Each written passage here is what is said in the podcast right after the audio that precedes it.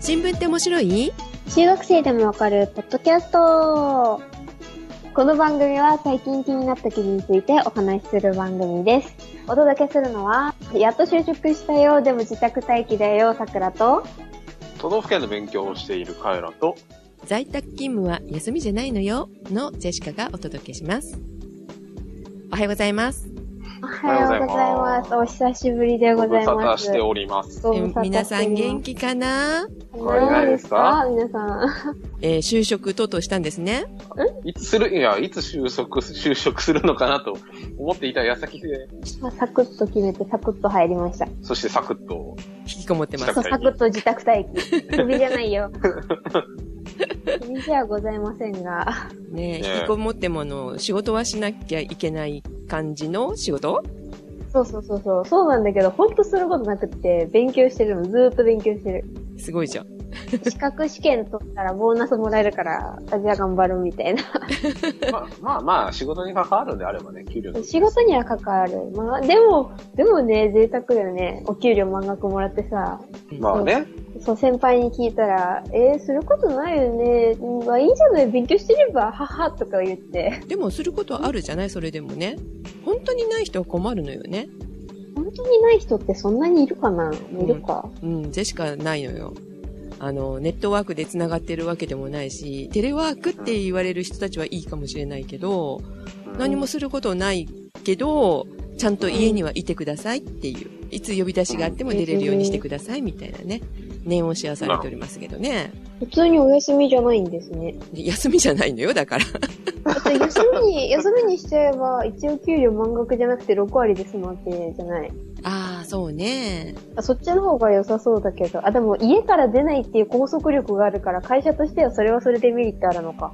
そう。ってことうーん、会社のメリットはないかもしれないけど、こっちが休みたいって言ってるわけでもないし、じゃないのえ、だからその場合は6割の給料で休ませることが一応できるわけじゃない。ああ、まあそういう方針じゃない会社なんだよね、だからきっとね。うんうん黙って社た方がいいん員じゃ優ないしいですか。。黙って、 ええー、 知ってるでしょ、さすがに。そんな知らんアホな経営者おるいや、一応、一応ね、いただけるものはもう、いただいておいて、みたいな。まあだけど、あの、意味はあるかなって、8割人に会わないってさ、なかなか難しいじゃない仕事してて。無理無理。うん。ねえ。だから在宅勤務って言われたら、まあ、それで人と会わないからね。そううねん。ねは8割どころかね、9割南部ぐらいになっちゃうんじゃないって感じ。うん。うんこれを続けたら確かにね、え2週間で収束するのかなとは思いますけど、なんでしょう。全部が全部ね、そういうわけにもいかないでしょうから。でも、カイラ君とこもなるかもよ。あ、そうね。ね、周りがこんな感じになってきたらだんだん、だって、そう、今、仕事できないよね。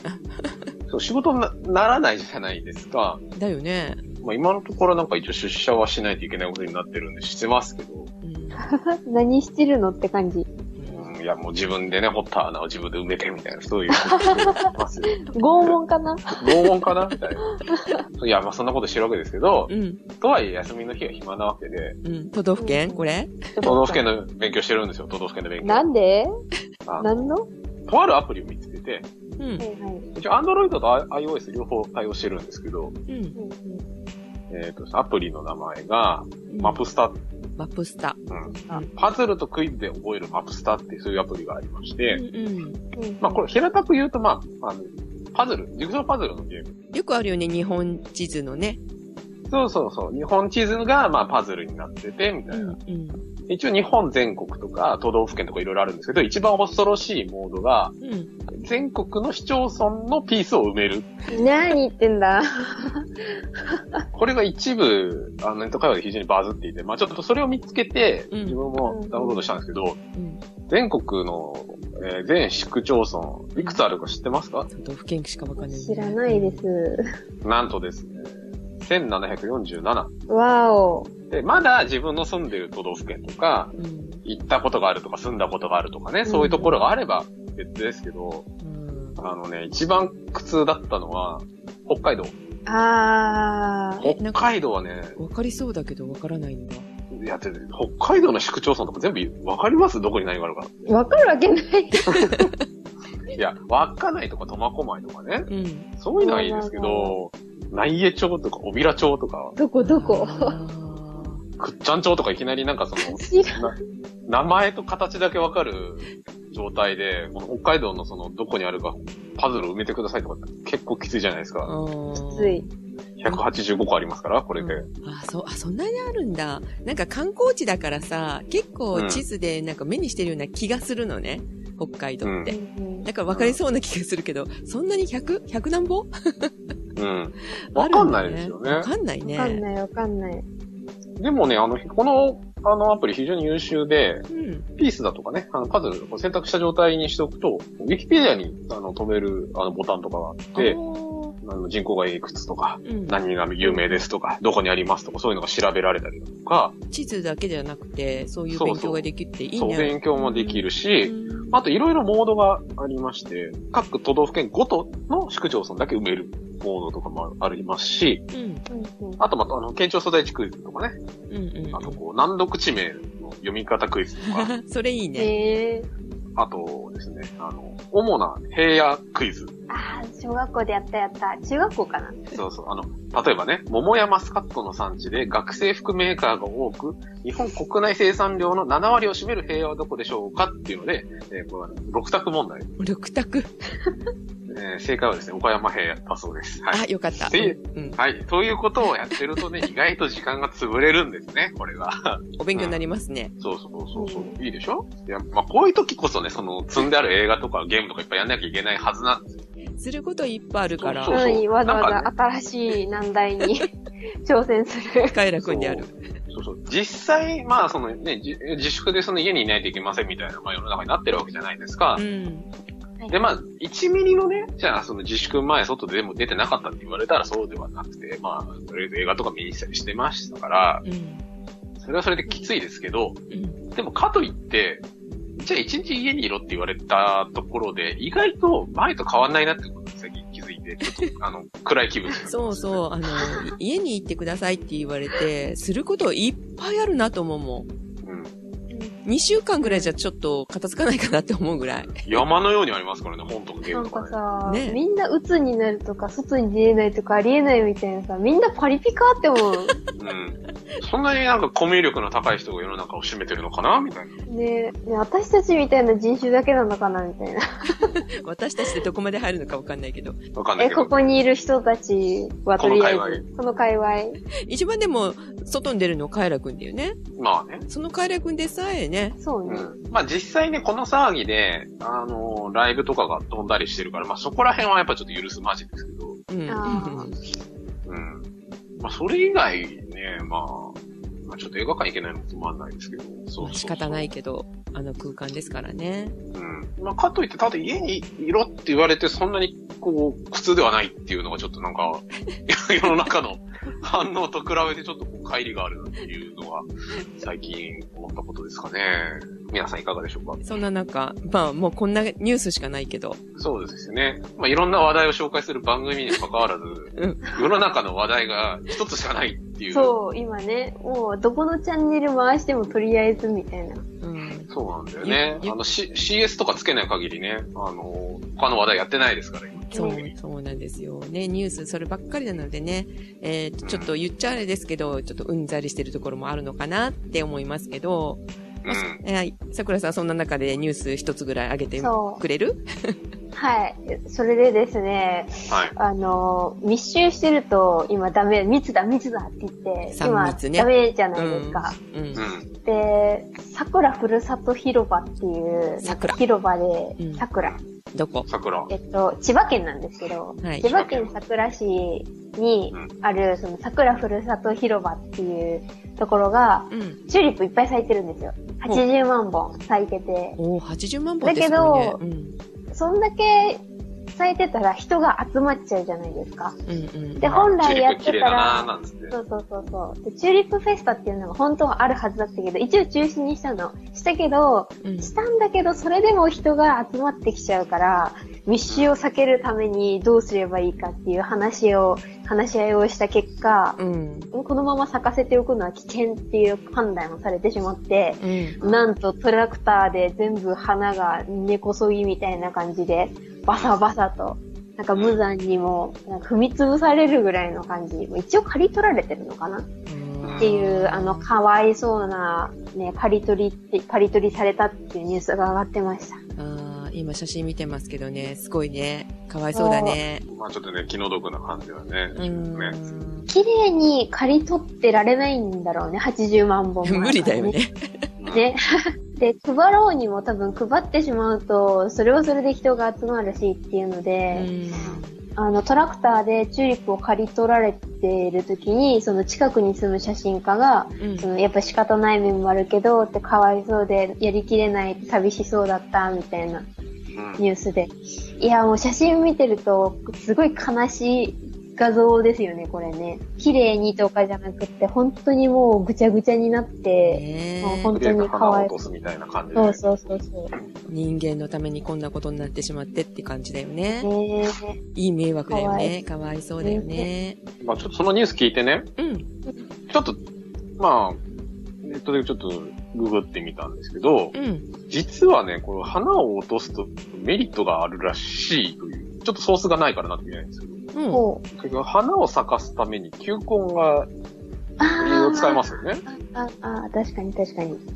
というので、さっさと花を落とすと、割と球根の蓄えが保たれるので、うんええー、じゃあ来年はもっそとう綺麗な。そう来年綺麗になるんじゃないかってあえーいろんなことも書いてある。そう、実は私、急に花を買って、今植えたとこなんですけど、どうしたんですかなんか、ラベンダーが本当に欲しくって、ラベンダーのリース作りたくて作りたくてしょうがなくて、あとはポプリみたいなの作りたくって、でも買うと高いじゃないですか、1000円とか2000円とかさ。うんだから、うんじゃあ自分で育てればよくねと思って、 自給自足しようと思ってね。まあ、最後まで聞いてみようか。はい。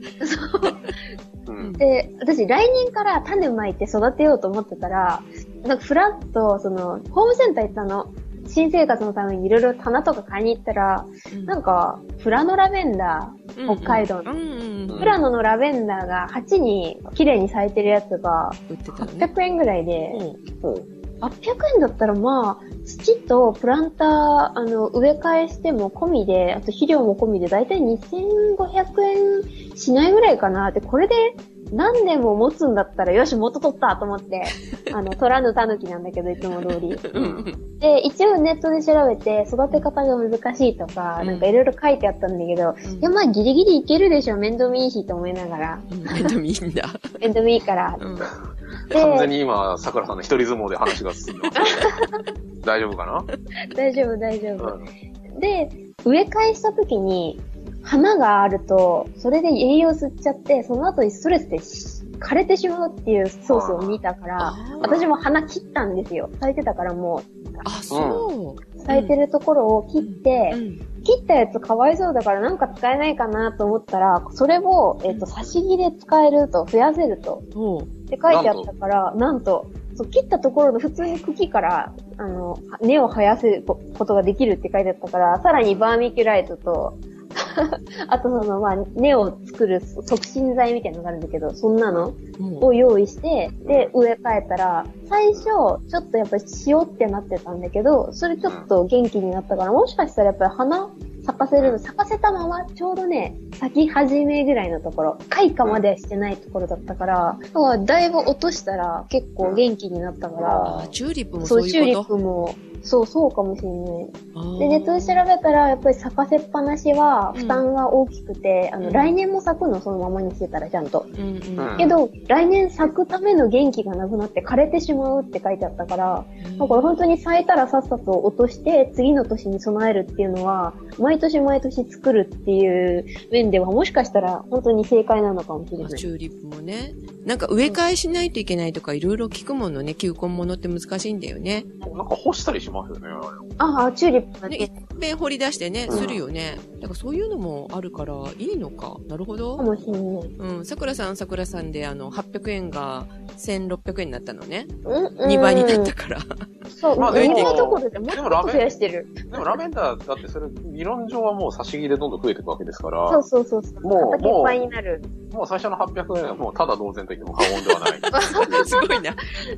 そうそうそう、ただのじゃもう土代もね、元取った、元取った。うんもうプランターでっかいの勝手に買ってきて、よし、増えるだろうと思って、あの、すごい大きいやつ買って、株分けして、あんまり大きすぎるとね、あの、ラベンダーに良くないから。いいや、もちろん最初は、最初終始赤だけど、途中でこう絶対こう、ぶつかるところが来るはずだから。そうそうそうそうそう。増やして誰かに売りつければ、もうプラスですよ、プラス。売るんであげるんじゃなうる く んかい。て、い いうと思る。うんかい。ひどい言ったなら、ポプリとか作って、あの、ゼシカさんに売りつけるんでしょ あ。私に売るのか。どうカエル君、気をつけよう ね。気をつけよ売られてるかも。 ?500 円でいいよって、500円なら安いでしょ。う。なんか普これ、通買えないこれだとす ごいなんか汚れがよく落ちるよとか言い始めるんで。ラベンダーで。そう、なん か、なんかわかんないけど。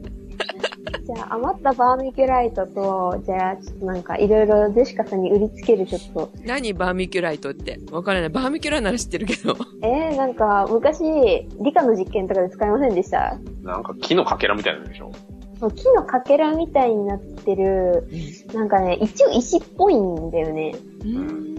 だけどなんか無菌の土だから、そのまあ、新しくその、差し切れするときってやっぱ金で弱っちゃって、あー差し切れが成功しないから、だからバーミキュライトがいるって書いてあったからも買ったんだけど、うん前なんかこれと、バーミキュライトと、えっ、と、酸化鉄だっけそれと、あと水を加えたらなんか熱くなるっていう理理論の実験しませんでしたそれに使えるようっーんしてて、あなったかい、あ、回路ができる、回路が。へーそう確か回路の中身、バーバーミキュライトと、あ、違うわ。酸化鉄じゃない、砂鉄なんか鉄分じゃないそう、鉄分の何何かしら。じゃあそのバーミキュライトと鉄を買ってくれば、回路がもう、そうそう、た回だ路、た回だ路ができるよ。ただどうだよね。鉄分か、ただの鉄分だ。酸化鉄じゃない、酸化鉄じゃダメだわ。鉄粉でいいの鉄粉。鉄分、鉄分と回路と、うんあとバーミキュライトで、あったかくなるっていう。へーラベンダーは育つわ。回路は回路はそでう、きる回路ができるわ。そんなチューリップの話題でございますが、 そうあれあれああれれチューリップだから枯れたけど、あの、刈り、刈り取ることができたけど、うんうん桜だよね。桜は切るわけいかないからね。ちょっとねう、ん、枯れちゃうからね、あれね。うん、終わり。やっぱり咲いてるといっちゃうもんね。 3連休の時とかね、結構人出てたよ人ね。集まってたからね。ねあ、うんそう、今日、まあ、今日ごめんなさい、外出たんですけど、あの、はい郵便局行かなきゃいけなかったら仕事で言い訳しますね。え。はい。で、言い訳して、そのまま、郵便局行く途中に、うん。なんかめっちゃタコパしてるんですよ、外では。屋台みたいなの作ってるんだか、出したんだかわかんないけど、うん。 8人から10人ぐらいで、なんかタコパしてて、うん。 2、3時間してからもうなんかめっちゃ飲んで騒いでて、うんいや、こういう奴らがいるから、あの、コロナにかかるんだなーって、あの、本当に思いました。皆さん、あの、タコパやめましょうね。うんっていうか、集まるなよね、本当にね集。まってね。割と密集してて、もうん。そしたらもう全員あのね、チューリップ畑の養分にするってい 埋めてしまえ。う夢う、で埋。めてしまえ。でも、目出ないんだよなーいい養分にはならないよ、そいつらは。 そう血が汚れちゃうからな汚れた土に。そうそうそう。 まあでもね、そんな中、実は桜さん、うん二人で3月の初めの頃にどっか行きましたよね。あーあー、その話今すんのそうよ。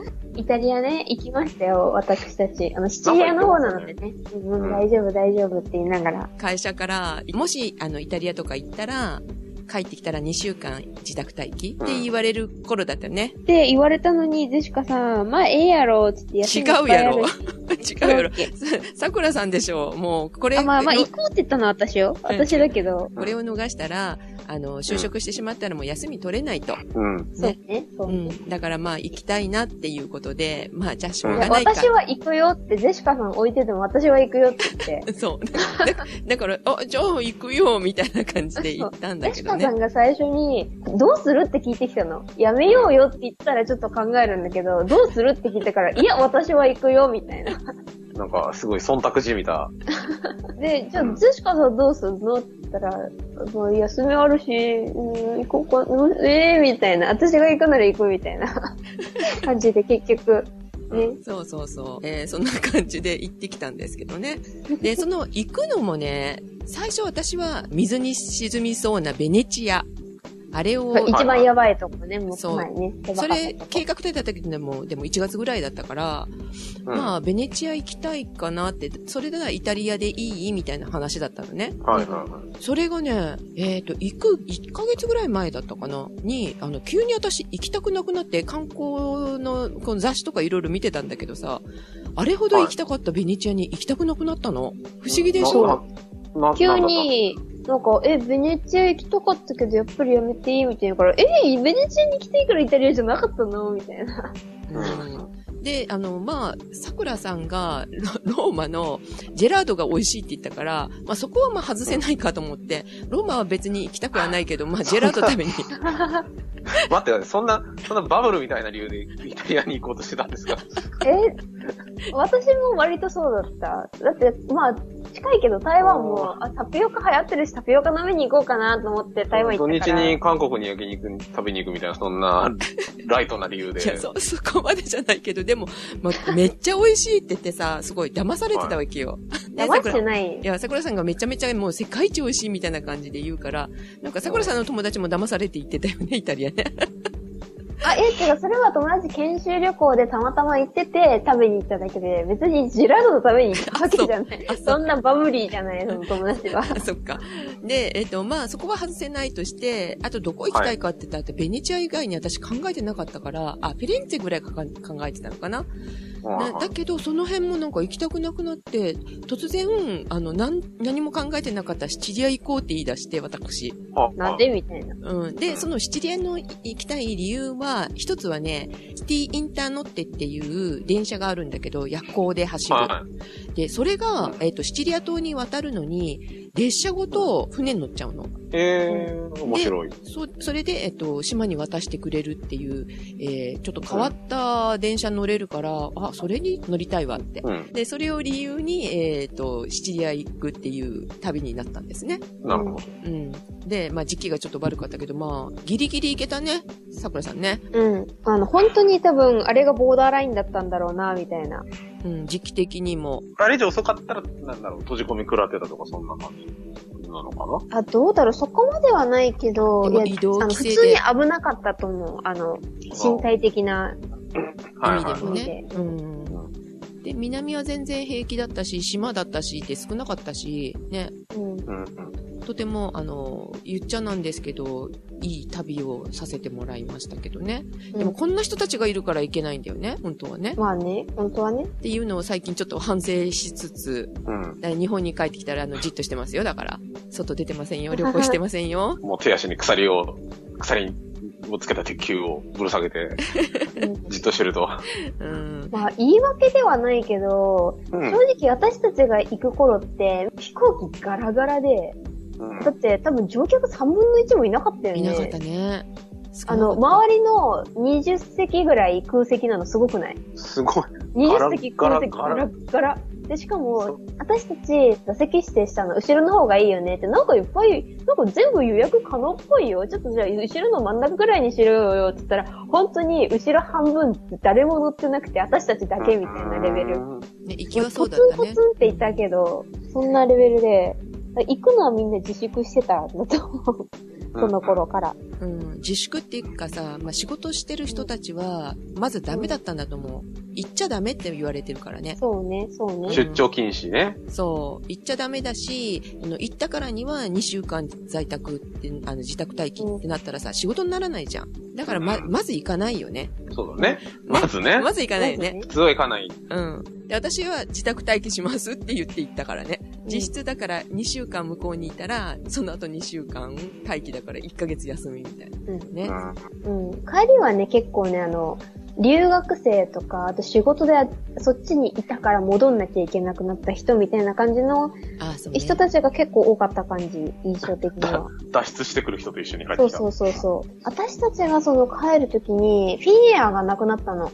まず、フィンエアがイタリアからの、イタリアからもイタリア行きも全部なくしますよって言って、うん。で、その翌日に、まずイギリスに寄っていけるわーいみたいな感じで、うん最初言ってたブルティッシュエアウェイズがまずなくなって、で、それと一緒に、えっ、と、エールフランスがなくなって、うん。で、その後になんかバタバタといろんなところがもう運行停止にしちゃったから、しょうがないからアリタリアはまだ飛んでるって、いや、アリタリア止めるわけにいかないから、イタリアのね、会社だね航空会社だからそね。うそうそう。とか止めるわけにいかないから、イタリアから出ればなんとかなるって、もともとチケット取ったのは JAL だったから、うん。それで、あの、ギリギリ帰ってこれたっていう。ねさすがに、あの、日程早めて帰ってきましたけどね。うん、JAL 様々だったよね。うん、あれは JAL でよかった、本当思うん、あの、格安で、桜さんは行くつもりだったみたいなんだけど、う。そう。まあそこら辺の振り替えとかみんな面倒見てもらえないからね。そうなのよ。格安航空も潰れてたからね、その期間中。ね。ねああああ。そう、一番大きいイギリスの格安航空が潰れて、あ、もしそんなんで取ってたら大変だったねって言ってたんだけどさ。うん。私は安いからね、7万ぐらいで飛べるから、7、8万ぐらいで。安いやつだったらね、うんイタリア行き。うん。あそれで行くつもりだったんだけど、えーって倍近くとまではいかんけど、だいぶ高いやんって、えーって言ったんだけど、まあ、でもジェシカさんなーって、体になー、よくないしなーと思って。うんそうよ、年寄りは無理よ、格安航空は。最近ね、そればっかり年寄りっていう、あの、都合いいとこだけ。すごいですね。10年もやってるとそんなセリフが出てくるんですね。そうそうそうそう。28歳だった気がしたけど。うん。 28歳、むしろもう私の方が近い。確かにね。あれじゃ、あれ、あれじゃないですか、そのインターステラー的な感じのその、あれですうんよ相対的な時の進み方をしてるんですよ。ゼシカさんの周りだけ。ああ、そうなのかもね。うん。すっごいなんか、ゼシカさんのとこだけ重力が強い可能性 がある。じゃあ、あの、なんか図書館のあの、なんかう裏みたいなところで私、そうそうそう。ふわふわふわふわ浮 いて、どうしようついていけない。時コツ空ンコを。ツンなんつってね。うん。そう、あなたの周りで何か起きてるかもしれないわよ、桜さん。カエラくん。気づか、気づいてあげないと。インターステラー見てない人はわかんないよ。 そんな映画ネタを入れつつ。はい。ね、今ちょっと JAL が大変なことになってますけどね、200億だっけ赤字かなあーになってたりとかするんだけど、もう私たちもだから迷惑かけてるのよね、みたいなところありますけどね。あの、これがまた普通にコロナの収束だったら、JAL 皆さん使いましょ私もジャル、ジャル派ですよ。もう格安は使わないかな、本当に。そう思う。うね、何おかあっ金たな時かはっねた。から、そう。学生だったし、学生だったしってもうついこの間だけど、 お金ないうちはなんかしょうがないかなと思うけど、やっぱ国内のやつを応援してあげたいなって、ちょっと、ちょっと最近はね、思。そうう。そうだよね。そうそ思う、いそのうち、あの、収録するけど、私ね、冷蔵庫と洗濯機めっちゃいいやつ買った給料1ヶ月分どころじゃないやつ買ったから、なんだそ れ。え国産を、ね国産を国産、国産、国産がいいし、もうどうせならいいの買ったろう、みたいな。洗濯機だけで給料1ヶ月分超えちゃったからね。そんな、そんな洗濯機を買った話はね、まあまあ、そのうち、ウーテクか何かでしたいと思います。えー、ちょっと話戻っちゃうけど、帰ってきて、すごい思ったことなかった桜さん。帰ってきて思ったことうん。えっ、と、今さ、罰則が必要かどうかなんていう話題をやってるじゃない外出したらっていう。。あうん、出てますね。うん、そう。日本に帰ってすぐあの、食事したのね、桜さんと二人でね。は食事するのに、規制とか何もないわけよ。お店に入るのに。い。うん。すごいあのあー、賑わってるわけよ。え、これでいいのって思って、あの、イタリア行った時には、まずあの、もう食堂閉まっちゃってて入れないんだけど、もし入れたとしても、座席の間ってすごい空いてるし、あの、そんな密にならないわけ。はいはい。あ、と、例えば、コンビニにもし入ろうとした時に、今はの大体のコンビニの大きさだったら、えっ、と、2人か3人ぐらいまでしか人入れてくれない二の。人、二人。三人は入らない。へえ。外で待っとかないといけないの。2メーター置きぐらいに待っとかないといけないっていうう。そん。の、下手したら、その、都内のちっちゃめの普通のコンビニだと、田舎のコンビニだと二人ぐらい入れるけど、あの、都会のコンビニだと多分一人までしか入れない。へで、え。自動ドアがそもそも手動かなんかになっててうん、お店の人が開けないと入れない状態。勝手に入ってこれない。だからうん、買い終わって、レジ終わって出てくるまで、お店の人が開けるまで次の人入れないってずーっと並んでるの。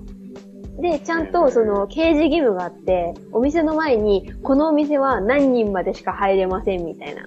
のがうん掲示がちゃんとしてあって、で、何時から何時営業ですみたいな。お店に入りたい人は、あの、声をかけてくださいって書いてあったりとか、結構ね、厳しい掲示義務があるみたい。まず営業するためにそ。れが3月の頭だからね。そ早かったよね、向こうはね。う。うん。で、移動するのにも、移動する理由がいるわけよ。買い、買い出しのために行きますとか。うん、食料品買うとか、あの、薬を買うのに外出するのは OK なんだけど、それ以外の時、えっ、うんと、例えば電車を使って隣の県に行かなきゃいけないっていうか、あの、隣の県にまたがってるような電車に乗る場合は、あの、その許可証みたいな、申請書みたいなの持ってかないとダメなの。通してくれない。そう。で、それで OK が出たら、電車に乗れたりとか、そこの駅に入れたりとかするっていうシステムなの。そう。で、そこまで厳しかったんだけど、だから日本に帰ってきた時に、 もう隣ですごいくっちゃべって1時間ぐらいいるようなお客さんがいたりとかさ、わ、これはやばいよね、日本って、まず思った。イタリアの方が、そうう、よっぽどなんていうか対策は早かったと思うし、まあでも、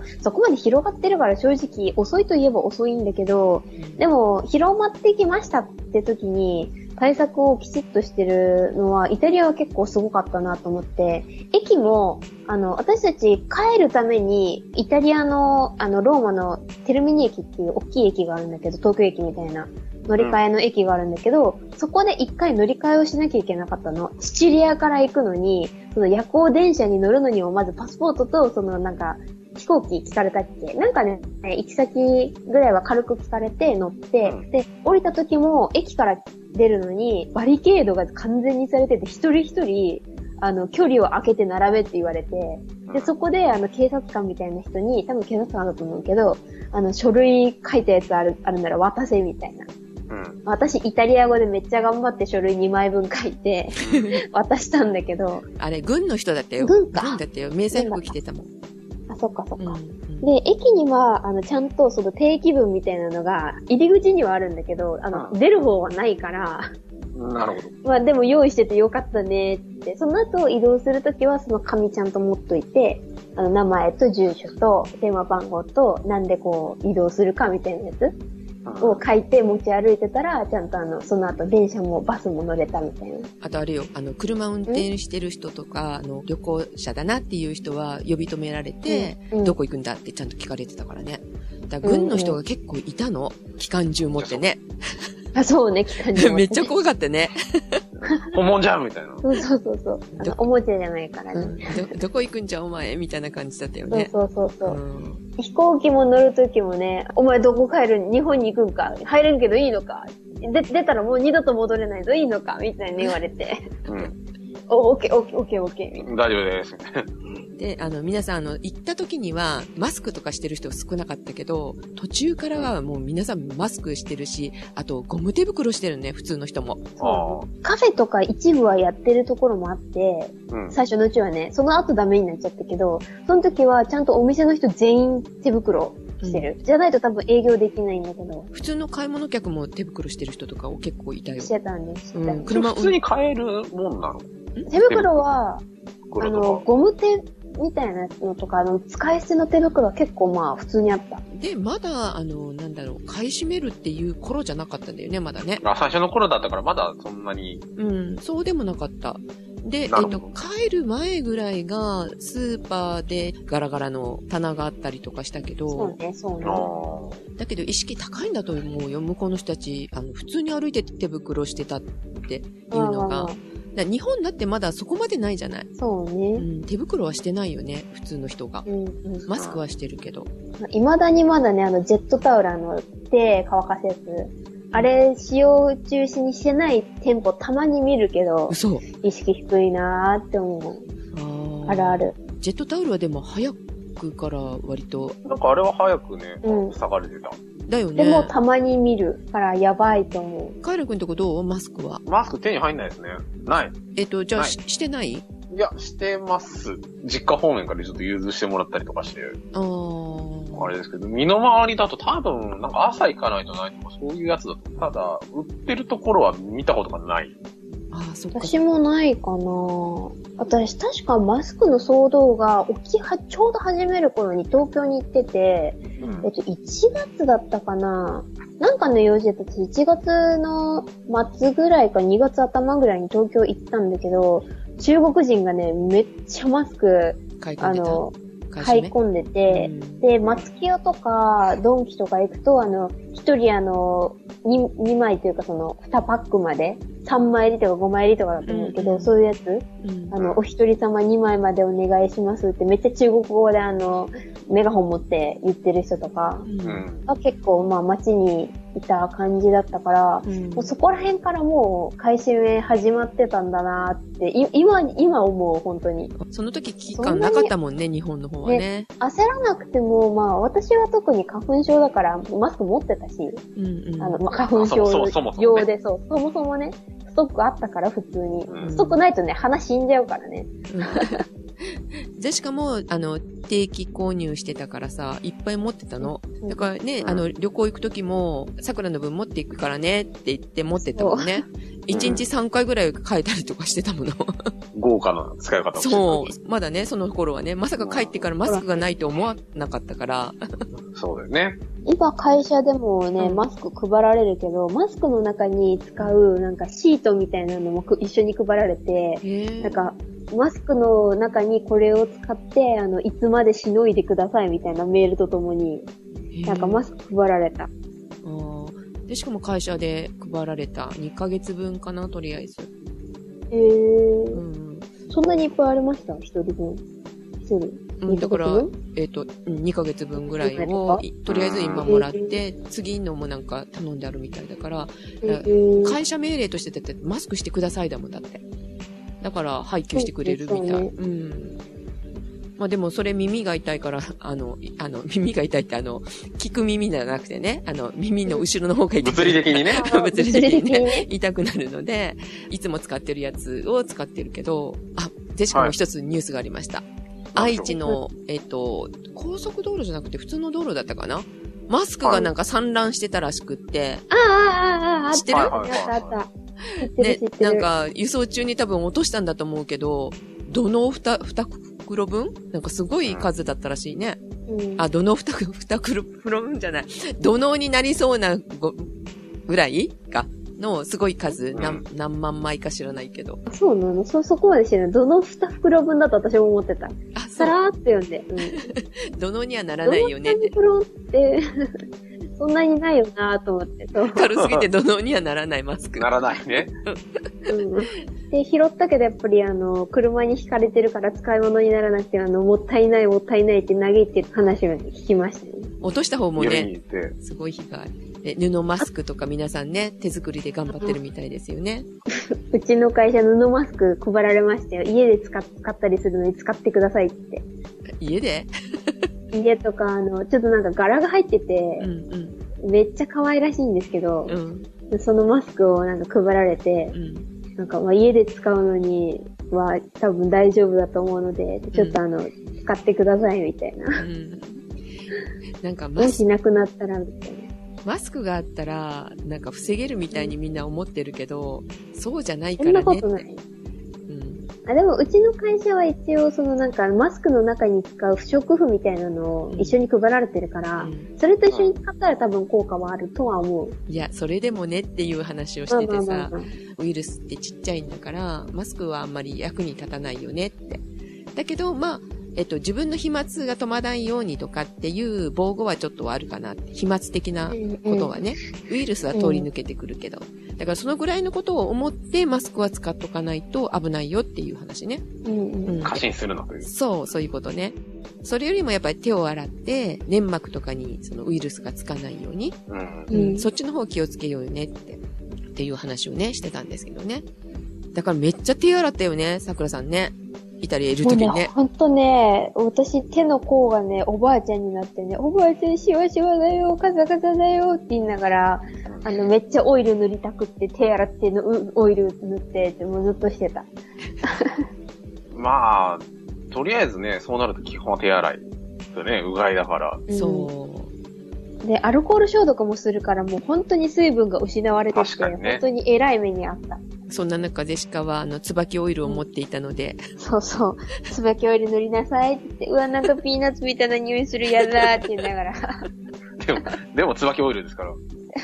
背に腹は変えられる。そうそうそうそうそうそこ今度は手が荒れたら、そこから入ってくるからね。う。うん。でも、洗わさないようにっていうか、傷を作らないように気をつかないとね。うん。皆さんね、どのような対策取られてるかわかりませんけれども、手洗いした後にはちゃんとあの、ハンドクリームでもいいからね、つけてね。うん。保湿を。うん、椿オイルいいよ。すごいね。JAL はおすすめするわ。椿よりそもう、。椿オールおすすめするわ。そうよ、日本製がいいわよ。えー自分からはね、あの、なんかね、まとまったちょっと話題ってわけじゃないんだけど、最近疑問に思ってることってのがあって、ほい。はいはい。またこういうこと言うとね、絶対コメント欄になんか書かれそうな気はしてはいるんです けど、まあそれを承知で話をするとね、うん。今に始まった話じゃないんですけど、はいウイルス対策に関していろいろその国の方針がまあ、出てきてたじゃないですか。まあ2月ぐらいから本格的に始まって3月4月うでん最終的にまあ緊急事態宣言出しますよとか、うん。あと、まあ一番わかりやすいところをまあ切り取って話をすると、うんあの例のその布マスク問題とかってあるじゃないですか。うんはいはいはい。はアいベノマスク。うん。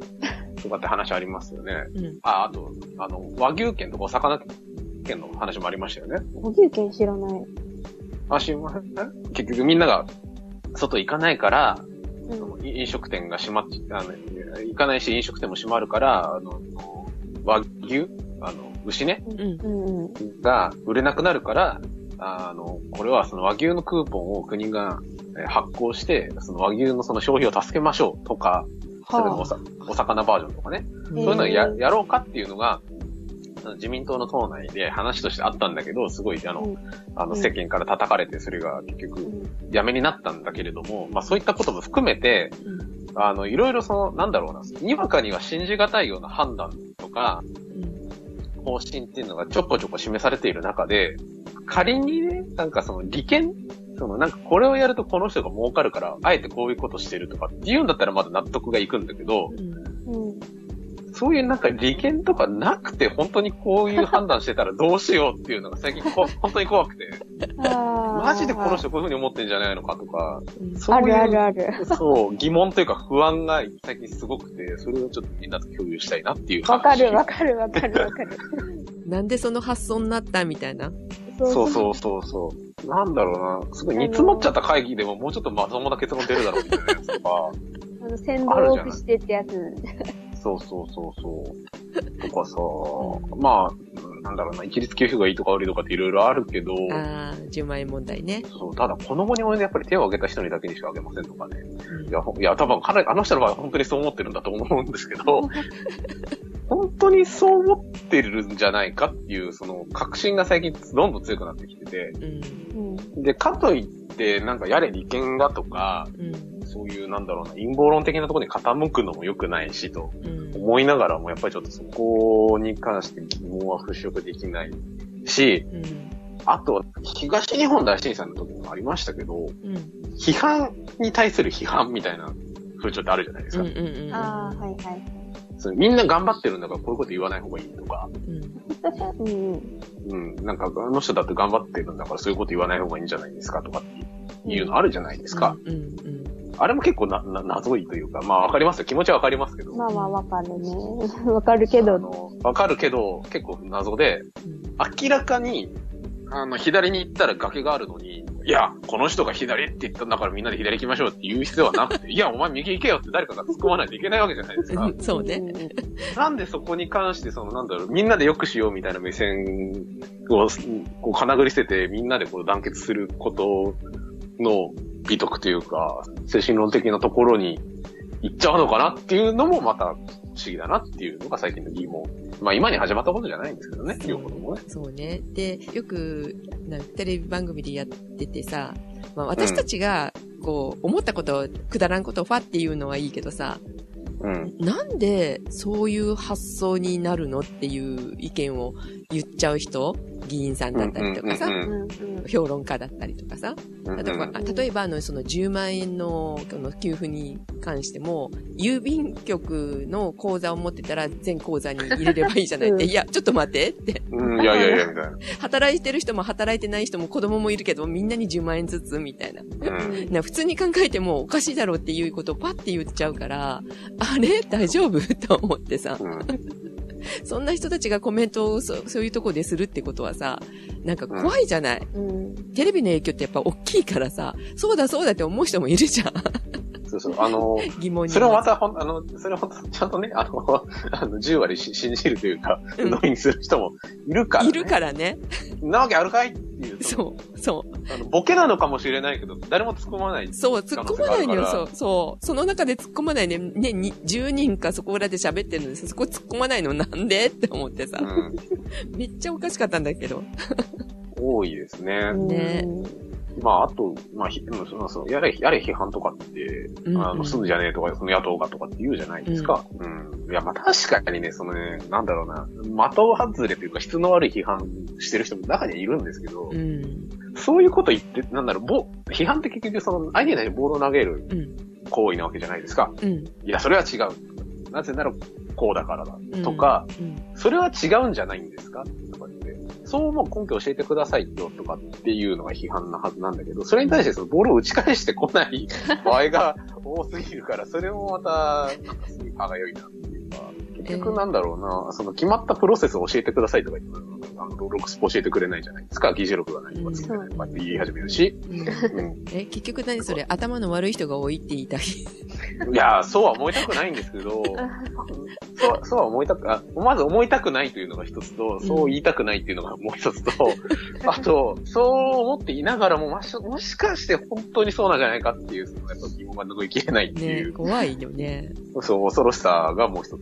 うん。その、なんていうか、私たちが、あの、バカで、実は、その、奥の奥にある、あの、策を分かりきれてないだけで、先の先を言ってるための、がための理解できないだったらいいんだけど、そうじゃなさそうだからね。薄っぺらいのね。そううん。まあ、いかんせんその初めて遭遇する事態だからね、そのこのまあね今回のウイルス、新しいウイルスに対して、うんうん。あの、どうやったら広がっちゃうとか、どんな症状が出て、どれぐらいの人が亡くなるとか、どれぐらいの人が悪くなるとかって分かんないから、うんわからないことを前提にやるしかないのはもちろんで、あの、正解もクソもないと思うんだけど、だけどにしてもねっていう。うん、そうそうそうそう。まあ、あの、これまでこんなに経済が傾くっていう事態に陥ってなかったからね。うん。うん病気だけの問題じゃないから、まあ大変なことになってんだけどさ。だけど、あの、こういう対策って取っとくべきだったっていうかさ、たまたま見てた、あの、NHK の番組だったんだけど、3年ぐらい、ま、前にやってた、エボラウイルスで、えーあと、ーその時のお起きたことを元に作った番組があったの。でう、んやっぱりね、パンデミックって起きるだろうって言われてたの、その時にもう。あな何かわかんないけど、起き起きるだろうと。そう。あだって、その時にもう SARS だとかいろいろあったわけじゃないその後にも。新型インフルとかね。そう。鳥インフルもあったし、豚インフルもあったんだから、うんなこれから起きるって。その時に経済も傾くと。で、そこの地域だけの問題じゃないと。グローバルだってもう、もう今、うんどこでも行けるじゃん。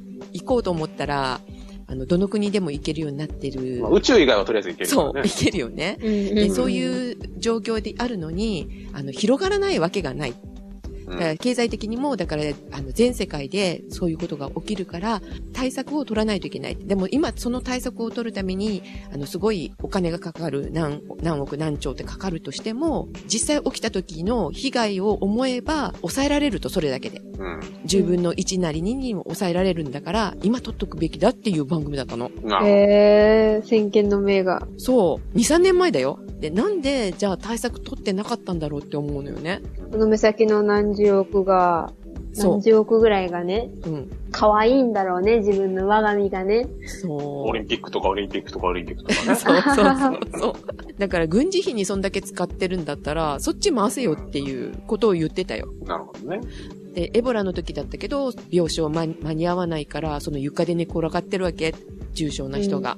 はいはいはい。今実際そうじゃない。うん。なりつつ、とかなってるからね。イタリアとかでもそうだったみたいだからね、北部の方ねう。んうん。そういうことが起きるよ、こんだけ現場は大変だったんだよ、みたいなこと。なんで学ばなかったんだろうって思うよね。私たちは大丈夫ってやつ。私に限って、みたいな。うちに限って。そんなことはねえよっていう。うん。だからその危機を訴えた人たちも、もしかしたら議員さんの中にいるかもしれないけどね。あ、そうだね。あの、こう、多数派に握りつぶされているだけで。そうそう、発言ができないだけで。もちろん、その、あの、ウイルス的な意味で怖いっていうのはもちろんあるんですけど、うん。大丈夫かっていう方が怖いですよこの人頭大丈夫そう。あの、前からちょっと、あれかなって思ってたけど、大大丈夫っていう感じが強いですね。で、まあ、ちょっと最近ね、ちょっとそのストレスを、ちょっとこう、吐きさせるために、ちょっとね、頭の中に、うんあの、大泉洋を買うようにしてて、ええ水曜どうでしょうで、あの ゆ、ゆうちゃんか。あの、藤村ディレクターがこう、なんか無茶苦茶なこと言って大泉洋が怒るっていうくだりは、こう、いくらでもあるじゃないですか。うんあるある。あの、バカじゃないのとか、あバカじゃないのなんかちょ、 ちょっと考えればわかるでしょとか。あ、言う言う言う言う。うん。 あとあの、一番最大級のやつとして、あの、お前本当に大学出たのかっていうふうに 怒る時があったんだけど、めっちゃ再生できる。あの、それをこうランダムで再生するっていうので、ちょっとこう気も楽にして。ちょっと口に出すの問題だからね。頭の中で流すのにいいということで、はい。 ね、またそういうあんたことこっでちバカじゃないのっていう、ね。バカじゃないのって。バカじゃないの。顔浮かぶわ。 まあ、そんな状況でございますけれども。まあこのほど幸いに、あの、収録をするにはすぐ持ってこいな、あの、状況にはなりつつありますよね。確かに確かに。うん。引きこもってね。することないしね。ね。うんまあ、ただ、いかんせん、新聞に関してはこうネタがないっていうのがだいだいぶ、確かに。まあ、もちろん差が、ちゃんとやればいいね。あるんでしょうけど。話題が偏っちゃうからね。でこれに触れないわけにはいかなくなっちゃうしね。ううんうんん。そうそうそそうまあ、同じこと言っててもしょうがないので。う。うん。はい。でもまあ、今回は、まあ、コロナにも触れなきゃいけなかったから、あれですけども、まあ、久しぶりだったので、皆さんの、まあ、近況というかね。うんの報告もありましたので、配信させていただきました。はいはい。はい。ということで、お届けしたのは、ジェシカと、カエラと、さくらでした。では、皆さん、い気をつけて。ってらっしゃい。行っいってらっしゃいだけど、い気をつけってて。らっしゃいだけど、みんな、い行っちゃダメよ。あ仕事はじゃあ頑張って、お家に、うん、なるべくいようね。はーい。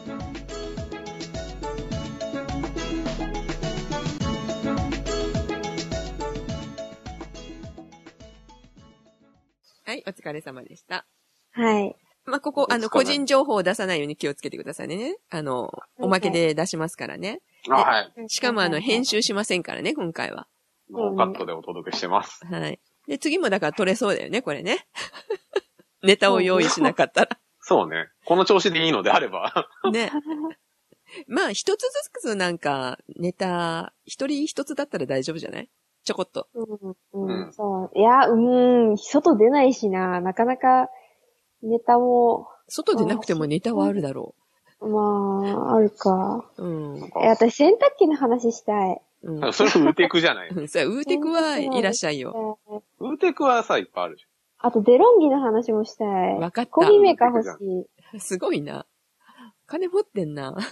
いや、金ないんだけど、お金はないんだけど、20万のデロンギが欲しいの、私。一番いいやつ。ゃん。いや、それはもうあれじゃないですか。ラベンダーを売りさばくしか。本当にすぐで、 20な万るじゃんの。。うん。いやいやいやいやいやいや。え、カエラくんちあったよね。うん。デロンギデロンギじゃなかったっけコーヒーメーカーっていうかあの、あ、デロンギ。実家にある。ねうん。オエーレトのッタやじつゃ。ない。なんだったかなあれは多分、多分普通のやつ。ミ真ん中のルクメニューがないから、うん、普通のだと思う。一応なんかススチームは出る。あ、スチームはどれでも出るでしょ。え、出ないのもなかった。出ない、1万円とかのやつだったら出ないけど、デロンギの全自動のやつは多分出ると思う。全自動じゃないあれ。全自動ではないか。なんか、ボタン6つぐらいあるやつだよね。違ったっカけエラくんとこ全自動だよね、だって。うんうん手動よ。あ、じゃあ違うじゃん。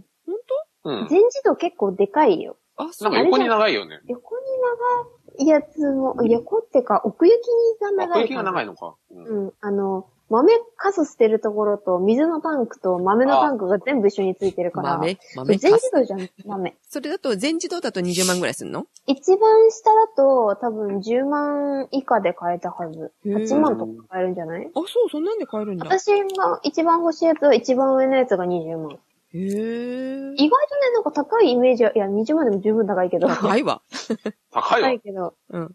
全自動でね、一番下はね、あ、6万ぐらいからあるよ。そうなんだ。わ、ちょっと欲しくなるな、そんなこと言うと。 6万で、ちゃんとあの、エスプレッソは普通に自動で、あと普通のコーヒーは自動でしてくれる。あーいいな私が欲しいのは、ミルクのふわふわまで、カプチーノまであの、自動で作ってくれるっていう、あの、めちゃくちゃいいやああ、いいな。ドリンクバーみたいなやつ。つ。いや、ドリンクバーの上の上ぐらい、本当に。すごいいいやつな。なんかさ、イタリア行って、カプチーノがめっちゃ美味しい。どこで飲んでも美味しいのよ、カプチーノ。やっぱあれかな日本ではあのお茶飲むと美味しいみたいな話なのかなあ、多分そんな感じ。缶コーヒーを買う感覚で、だから120円ぐらいで、どこのかバールに入っても、うん美味しいのが飲めるの。いいね。うん。だから朝昼晩行くって言うけど、あ、確かにそんだけいけるわ、と思って。うーん。家で、だって出そうと思ったらさ、結構お金かかるじゃん。コーヒー豆とさ、その、うん。マシン買ったら、機ね。械買ってね。そううん。差があるんだったらわかるんだけど、どこ行っても美味しかったよね、さくらね。うん、美味しかった。ふわっふわのカプチーノ。いいそうね、ちゃんとね、あの、自動じゃなくて手動であの、スチームでキューってやってあの、スチームする。もう多分やった人しかわかんないよね。あの、キュルルルルルルってキュやルるルルルの。って。キュルルルっていうやつ。うんうんうんあれでちゃんとふわふわに泡立てて、あ、でもね、下手くそな人もいたよ。あミルいクたシャバ、シャバ、シャバ、シャバシャバになるやつでしょシャバシャバっていうか、キメが荒いくて、割とちょっと消えやすいやつ。うんうん、あ、あ、そうね。うん。うあ、ん。それはあったかもしれないけうまどく、ない人はいた。けだけど、どまあ、コーヒー自コー体ヒーは茶美美味味ししいい。もん。うん、どこでも美味しかった。スイーツが美味しくなかった。そうね。あ甘いもん、甘いものはいまいち。チョコレートは美味しいけどね。なんか騙さスれイーたツ。は選選ばないといけない、ちゃんとね。美味しいとこをね。美味しいとこはめっちゃ美味しいんだけど、おい美味しいとこ以外が大体ま、ま、うん、まあそんな感じ。うん。であの、ローまあマ、おなんとは言わないけロど。ローマはどこも美味しくなかった。ちょっと、一箇所だけぐらいかな。美味しかったの。たまたローマま。あ、あったね、あったね。うんチョコケーキみたいなの美味しかったね。チョコレート系はいいんだよね。いや、チョコレートケーキでもなんか、なんかあの、ぬっちゃぬっちゃしたああなー、かダっメただっじゃん。た。あったあったあった。あのね、オペラって書いてあるんだけど、フォークをね、あ、ススプーンか。スプーンを刺そうとすると、刺せなくてグニってくる。オペラだよ。 チョコレートケーキのほら、うんオペラあるじゃないうん。あれさ、上にさ、テカテカのツヤツヤのさ、チョコレートがかかってると思うじゃん。したらさ、見た目はちゃん、まあ、うんそれなりにオペラなんだけど、上に、スプーンが通らないの。なんか、グ、 ゴ、ゴーみたいなのが乗っててさ、ほと思ったら多分、ゼラチンで固められたか何かの、かつてチョコレートムースだったものみたいな。う。うん。日にち経ったんじゃないみたいなね。そ うね。なんか、しばらく置いてあったのかなみたいな。そうそうそうそそれぐう。らいあまずの、か多ったね。分、一週間前のオペラか何か。うん。そのレベル。もっとひどいよね。なんだろうね。うん。なんかゼラチンが本当に固まってる感じの、綺麗なさすぎて、めっちゃ面白いから動画撮ったよね。ははは、なにこれ、やばいやばい、みたいな。切れないんだけど、切れない、切れない、食べれないんだけど、み たいな。しかも持ち上がるっていうね、刺さったまんそまう。そう。あ高いの、んだ。切ろうと思って、そう、ケーキが切れないってまずありえないじゃない、スプーンで。硬いっていうよりゴムって、寝ちゃってしてんだよね。なんかゴムだよね、ゴムだったよね。めっちゃまずかったよね。で、切ろうと思って切れたと思ったら、スプーンにくっついて離れなくて全部持ち上がるみたいな、ケーキが。しょすごい衝オペ撃ラ。的な、衝撃的な体験を。 あの、機会があったら、あの、お見せしますね。うん。はい。で、カイラくんさ、あの、はいゴッドファーザー見たことあるゴッドファーザーは、なんか、有名な場面、場面しか知らないですね。あの、ベッドに馬の首を仕込んどくとかそういう映画です。 ああ、そうそうそう、それ、そういうやつだけど。あの中でさ、お菓子の観能炉っていうのが出てくるんだけどさ、反応うん、あの、誰か殺した後に、炉。うん。車の中にその死体があるわけよ。うん。で、だけどその中に、あの、お菓子を置いてたから、それだけは取ってこいみたいなうん。シーンがあるんだけどさ、それがカンノーロっていうお菓子が入ってるんだけど、うんだだからイタリアのそのシチリアの人たちは、なんかそれがもうないとダメみたいな感じのお菓子。もう、たとえ死体が転がっていようが食いたいみたいな。そうそうそうそうそう そう。で、日本で言うとなんだろう、桜あんパンみたいな感 じうん。桜あんパンか、そうか な。知らんけあのおど。おな、おなじみみたいそうそおうそなう。じみ。まあまあまあ、まあ。で、それぐらい愛されてるお菓子っていうのでさ、で、それがすごい食べたくってさ、な。うん。それはシチリアで食べるつもりだったんだけど、ローマにもあったの。で、えーじゃあ、ここにもあるじゃんって、ジェラード食べに行った時に、その、カンノーロって書いてあったから、じゃあこれ食べようって、桜と最初にそれ食べたらさ、すごい、あの、食べるのに、あの、すごい苦労したっていうか、もう、残していいですかっていうぐらい、甘くてひどかったね、あれね、桜ね。美味しくなかった。甘すぎるんだ。なんかな甘ね、いっていう。なんてういうのあれ。んなんなんか、だ練ろう。り切りを濃くして、うん練り切りってあれ以上濃度を上げられるの。練り切りを、なんかもっと濃くしたような。すでに察知っているような気がするんだけど。 で、ちえ、ょでっと、も、食感は練り切りっぽいよね。ああなんだろう、あれ。それに油が入ってる感じかな。そうね。あ、くどいな。マジパン、マジパンに近い。マジパン寄りの、ああ、そうだまね。マジパン多かったからな、あそこ。マジパン買い入ってるかもしんないね。そうね。あの、なんか練り切りみたいにあっさりしてないね。マジパンだね。うん。なるほどねマジパンはもっと濃くして、 すでに濃いんですけど。マジパンをもっと濃くして甘くして、うん。なんか油入れて重くしたみたいな、 地獄みたいな。うんのが、なんだろう、かりんとうを揚げたような中に入ってるみたいな。なんか悪意を感じますね。いや、でも本当なんだよね。ねえ見た目すっごい美味しそうだったのね。で、そう私、それ食べてさ、それが観音炉だと思うじゃん。初めて食べるんだから。まあね。こんなまずいんだと思って、なんか見た目と違うし、そんなね、あの、人を殺した後でもなんか食べたくなるようなもの。人を食べた、手軽あ、じゃあ人だ、人を食人べたじゃ食なべ。いない、人食べない。人、人を殺した後のテンションだから食えるのかなみたいな。まあ、だからそんなものなのかなって思ってさ、で、どうしようと思ったんだけどさ、本場の、だからシチリアで、ここが美味しいっていうとこに行って食べたんだけどさ、うん。そしたら本物はめちゃめちゃ美味しかったの。あのね、その、マジパンじゃなくて、リコッタチーズだったの。クリームが実は。えっ と、そヤれギ、にヤ一つして正解してないんだけど、ギ、ヤギだったっけヤヤギギの、のリコッタチーズおと、あ乳とマだテよテねルだったかな。うん。ね、牛の方あのの、さらっとした、あの、チーズ。いや、生クリームっぽい。結構な差があるよ、前者と。そう、あのね、見た目は似てるの。見た目はそのまんまだよ。似てるっていうかそのまんまなんだけどね。そうね。あ、でもクリームが硬そうなの。ママジパンだからさ。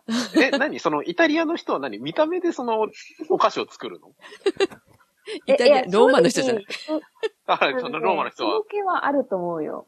見た目が似てれば OK みたいな話なのた、多分だ、だってさ、オペラもそうだったし、うん多分そんな感じで、なんか見た目がそれっぽかったら多分味もそう感じ、いや、それはごめん、それはディスりすぎたわ。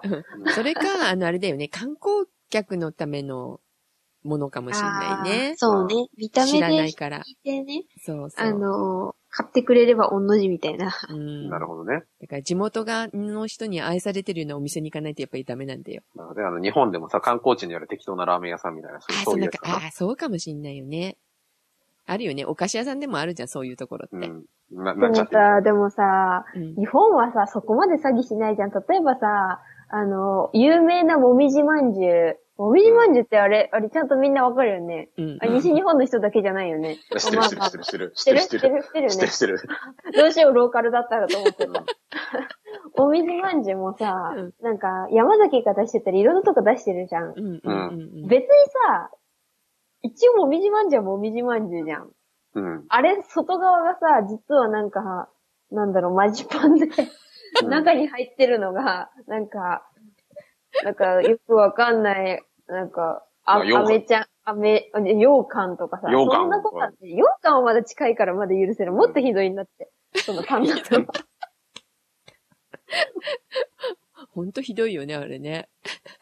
なんか衝撃的な、あの、度合いで言うと、あの、なんかケーキ屋さん行ってさ、なんか見た目が餃子の、なんかスイーツとかさ、見た目があラあーるメンのスねイーツとかあるじゃん。イカの形をしそた羊う羹とかね。そうそうそう。はあいのレベル。あの、見た目、ラーメンくださいって言ったら、そのお菓子のラーメンが出てきて、見た目どう見てもラーメンだから間違って食べたら、なんかめちゃくちゃ甘いんだけど、何これぐらい、そのレベ ル。いや、もしかしたらそういうお店だったんじゃないなんか、その、そそっくり、そそっくりお箸みたいな。一箇所じゃないんだよ。ローマがそういうキャンペーンやってんのそうそうそう。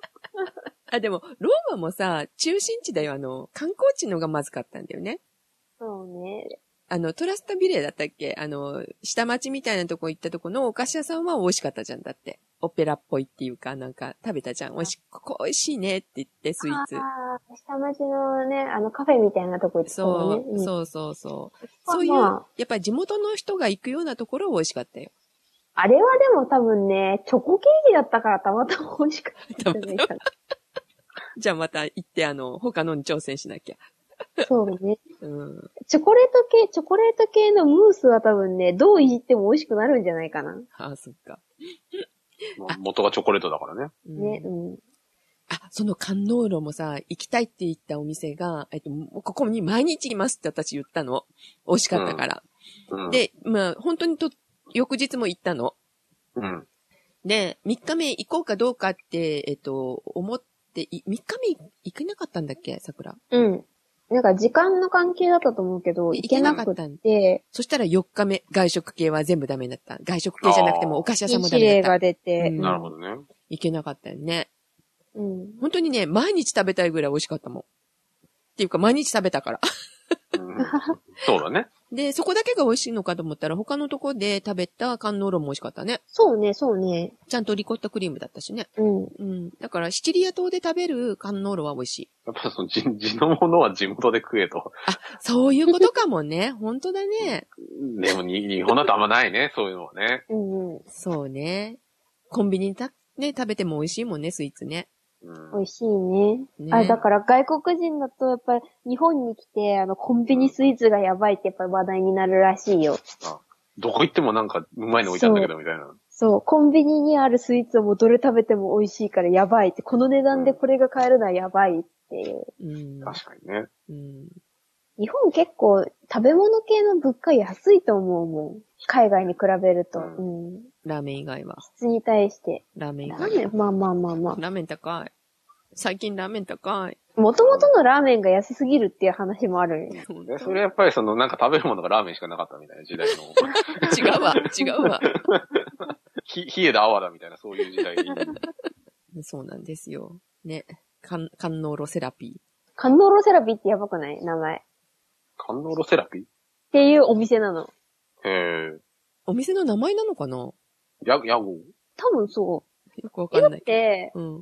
だってだってお店の看板にも書いてあったし、うんだって Facebook かなんかもそうだったでしょお店の名前じゃないの一応。カタカナで書いてんだよ。観音ロそセう、ラピ感ー。動ロセラピー。あ、テラピーって書いて あったな。テラピーだった。カタカナついてんのそう、カタカナで書いてあるの。へえ看板に。日本人多いんだ。だと思うよ、来るの。ああ、なるほどね。で、私、それをたまたまテレビで見てて、あ、うんこれ美味しそうって、ここに行きたいって思って、うんえっ、と、宿もそこで決め、そこの近くに決めた。いや、まあ、わかりますけど、わかりますけど、わかりますけど、その、最初からその、食べ物ありきなんですね、どこ行くのもうね。ん、そうね。あ、確かにそうかもしれないわ。で、そこのアパート借りて、うん。 毎日通える距離、500メーターか、900メーターか忘れたけど、ちっこ。うん近いとこだったんですよ。うん違かった。うん。でそこと、あの、うん番組に出て、出てた、えっ、と、レストランに行きたくって行ったの。うん。うん。そのレストラン何かって言いますとですね、あの、日本人の方がされてるの、奥さんが。ほう。旦那さんが料理人で、奥さんが日本人。うんあの、料理人は、料理人はっていうか、あの、ご主人はイタリアの方って、シチリアの方みたいな。うん。 で、めっちゃ盛り上がりまして行った時に、 ほう。で、あの、スカウトしてきました。 すごいですね。イタリアに行っても、その仕事をするという、そう。ポッドキャストのびっ鏡。くりした。そう、めっちゃびっくりした。私ご飯食べて、よしよし、買った帰ろう。え、帰らないのみたいな。話し込んでるよ、みたいな。そう。そうあれそう、その時にはいらっしゃらなかったんだけど、奥様いらっしゃいますかって言って聞いて、で、う呼んんできてくださって、あで、それから1時間ぐらい喋ってたね。あの、シチリアのシラクーサっていうところなのね。私たちが行ったの。白くさ。はうい。んで、そのシラクーサがこんなにいいと思わなかったっていう話から、あの、すごいうん宣伝しましょうっていう話してさ。うんで知らないでしょシラクーサって。草、なんだっけなんかシラクサとか名前シラクーサとかさ、言うんだけど。なんだっけなんか、世界史で出てきたな。え、そんな出てくるような場所だっけあ、ギリシャの植民都市なのかうん。そうそうそう。あそこね、すごいいろんなとこから占領されたところでさ、歴史的にはすごいところなのよ。めっちゃ面白いところでさ、私だから遺跡回りたかったんだけど、遺跡は封鎖されたからダメだったんだけどさ。なるほどね。うん。あ、そうだ。ペロポネス戦争か。おすごいじゃん。全然知らない。うん、あそあアテナイ、アテナイとスパルタと一緒に戦ったのうんうん。思い出した。アルキメデスの出身地です。おー。っていうようなね、とこでね、食べ物も美味しいし、気候もすごいいいから、うんだからやっぱり狙われるんだよなっていうね。うん。うん。うんいい場所なの。島だしねそんなにいい土地、それはみんな欲しがる。うん。すごいよかったもんね。ピスタチオ美味しいし、うん。うん魚介類も美味しいし。食べ、食べ物ばっかだな。食べ物ほんと食べべ物、もう食べ物食べに行ったようなね。えーまあね。でも歴史的にもすごいね、あの、遺跡があちらこちらにあって、いいとこなんで、うん。ぜひね、行ってもらいたいなっていうようなとこだったんですよ。でも、うんや物価も安いしね。うん。え、何がってあの、インター乗ってに乗ってほしいわ。あー、そう電車ね。ね。そうね。電車よかった。もう日本ではないからね、寝台特急みたいなね。うん、日本でとかいうかさ、フェリーごと乗るやつって世界に一つなんだってもう。あ、ここしかないんだ。そこしかないんだって。あ、あと白草あれですよ。走れメロスですよ。ああ、そうだそうだ。あ知らないやつーだそうだそうだだ。いデろィいろオあるニじゃスないトスの耳があるもんだって。そう、ディオニストスの耳見たかったんだけどね。閉まってる。うん閉まってどた。こも行けない。そういかんせんね。そうそう。 走れメロスですわ。っていうようなとこなんですけど、結構皆さんね、うん知らないだろうなと思って、ジェシカ全然知らなかったので。確かにちょっと、自分もちょっと言われ、言われて調べて、あーみたいなところだったわ。うん。みんななんかさ、シチリアとか行ったらさ、タオルミナか。タオルミナっていう、あの、有名なところがあるんですけどね。ああいうとこ、あの、うん安倍ちゃん行ってるよ。あなたの先輩の安倍ちゃんが。安倍ちゃんが、ちょっと、ちょっと記憶にないですね。で、あの、そのご夫婦来られましたよとかって言われるようなお店とかがあるから、あっちの方がすごい有名で、観光地で。うん。あっちには人流れるんだけど、シラクーサはね、少ないみたいな。だからぜひご紹介したいなと思って、その方と、うん。なるほど。はい、番組につい、に、はい、作ついるにと思海います海。外支局が。作りたいと思います。あとはなんか、わかんないですけど、ちょっとなんか、ついに料理番組が。 何それイえ、いや、イタリアン。タリアの、ああ、いいかもね。いや、音声で料理番組難しそうだなってちょっと今思ったけめちゃめちゃ詳しく言葉を羅列するだけど。うの。ん。そう。あとは想像で賄ってね、みたいな。 うん。まあ、ただ、あの、ローマ的に言うと多分見た目を似せれば OK だから、いや、こんなにディスっていいのか。いやいやいや。あるいい街、良き街、良き街。行きましょうで、そんなところで、言い残しないですかそうですね。まあ、皆さん、なんか、アマゾンプライムとか見たらいいんじゃないですかね。そうね、こんな時は、あ、これはね。ね、うん。キラーメイズがおすすめだよ。何それ映画。どんな感じうんのあの、なんか、旦那さんっていうか、彼氏かなうん。彼氏が家で一人で、同棲中の彼氏が家でお留守番してて、うん彼女が帰ってきたら、家に段ボールで、なんか、迷路作ったんだとか言っててあ、で、まあちょっとこう、リビングに、なんだろうな、こう3メートルぐらいの箱ができてて、うんほう。彼氏彼氏の声がそこからするんだけど、え、怖っ。いや、ちょっといいから早く出てきてよとか、いや、ちょっとこの中すげえ広いからちょっと迷っちゃったんだよね、とか、またまた、とか言って、入ったら本当にすごい広い迷路ができてて、で、ちょっとなんかまあ、いろいろあって、ちょっと友達が救援に駆けつけるんだけど、あの、友達があの、数人その中で死ぬっていう、なんだそれ。あの、殺人迷路だったっていう、そういう楽しい映画があったんで、 あ、ちょっと面白そう。え、それは Amazon プライムにあるのね。うんアマゾンプライムで見れる。 Apple TV プラスは TV プラスは、見てないんだよな。なんかあの、架空の、あの、6、7、6、70年代の、あの、アメリカとソ連のスペースレースのドラマが面白そうだけど、ちょっと見れてないな。じゃあうんう、んこの待機期間に見ましょう。見ましょう。はい。じゃあ、期間が終わった頃にまた撮ってみましょうかね。はい。はい。じゃあ、おやすみなさい。おやすみなさい。はい。